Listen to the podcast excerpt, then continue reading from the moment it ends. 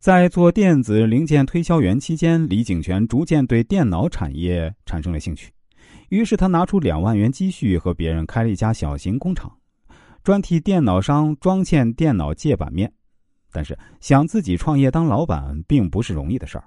由于经验不足，加上合伙人的轻视，最后李景全只得退还了合伙人两万的股钱，与合伙人分道扬镳。从此，工厂归李景全一人所有。他开始了孤军奋战的日子。此时的公司已经欠债二十多万，为了走出困局，李景全找了一帮同学帮忙，半年后便把所有的债务还清了。但此后公司的业绩却一直平平，一直到遇上了曾文忠。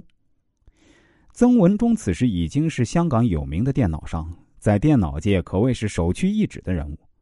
曾文忠的海洋电脑公司有意扩展业务，希望设厂进行生产。曾文忠认为李景泉年轻有朝气，是最理想的合作伙伴。就这样，身处困局中的李景泉找到了事业上的贵人。很快，双方签下合作协议，成为了合作伙伴。有了曾文忠的支持，李景泉的公司很快走上了正轨，业务也蒸蒸日上。时间不长，李景泉到深圳设厂，将台湾的业务也抢了过来。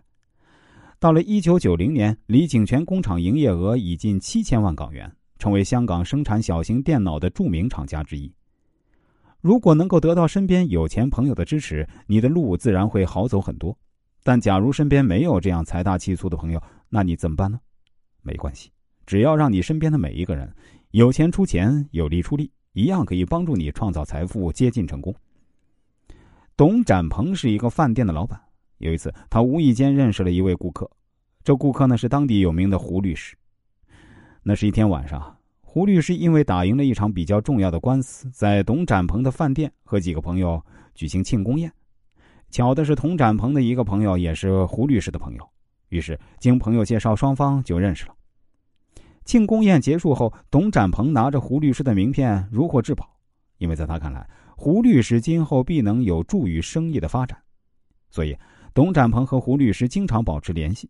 并且胡律师来他饭店吃饭时呢，经常享受很大的优惠。